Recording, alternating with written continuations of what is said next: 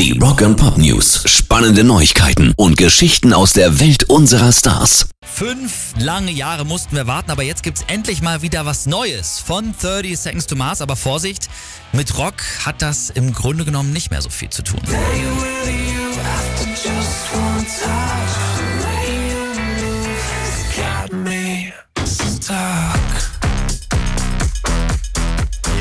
Ja, Stucker ist das gute Stück und ich sag mal so, Jared Leto und Co. waren jetzt immer, schon immer sehr experimentierfreudig. Ja. Das letzte Album hat ja auch schon viele Pop-Einflüsse, wundert jetzt also nicht unbedingt. Ja, aber wir wollen die Hoffnung noch nicht aufgeben. Im September kommt ihr neues Album raus. It's the end of the world, but it's a beautiful day, soll es heißen.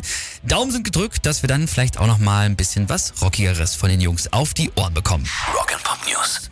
Und es gibt wieder mal neue Infos zum ersten Dolly Parton Rock Album. Ja, das macht sie ja quasi aus der großen Verantwortung heraus, die sie spürt, seit sie in die Rock'n'Roll Hall of Fame aufgenommen wurde. Neun neue Hits und über 20 Coversongs sollen auf der Platte sein.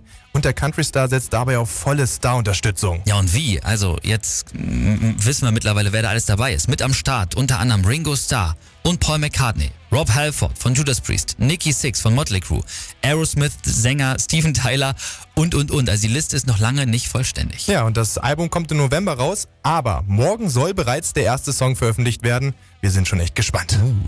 Rock and Pop News. Ja, und selbst der Fürst der Finsternis, Ozzy Osbourne, der gruselt sich manchmal. Er hat jetzt auch gesagt, vor welchem Film, nämlich vor dem Horrorklassiker Der Exorzist. Die Kraft Jesu Christi bezwingt dich! Die Kraft Jesu Christi bezwingt dich! Ich bleibe dich! Ich meine, der Film ist ja schon aus 1973, ne? Wir haben den Film damals gemeinsam als Black Sabbath-Truppe geschaut und uns fast in die Hosen gemacht. Der Film war so gruselig, dass wir danach noch einen anderen Film schauen mussten. Das verriet Ozzy jetzt. Das kenne ich total, kann ich nachvollziehen.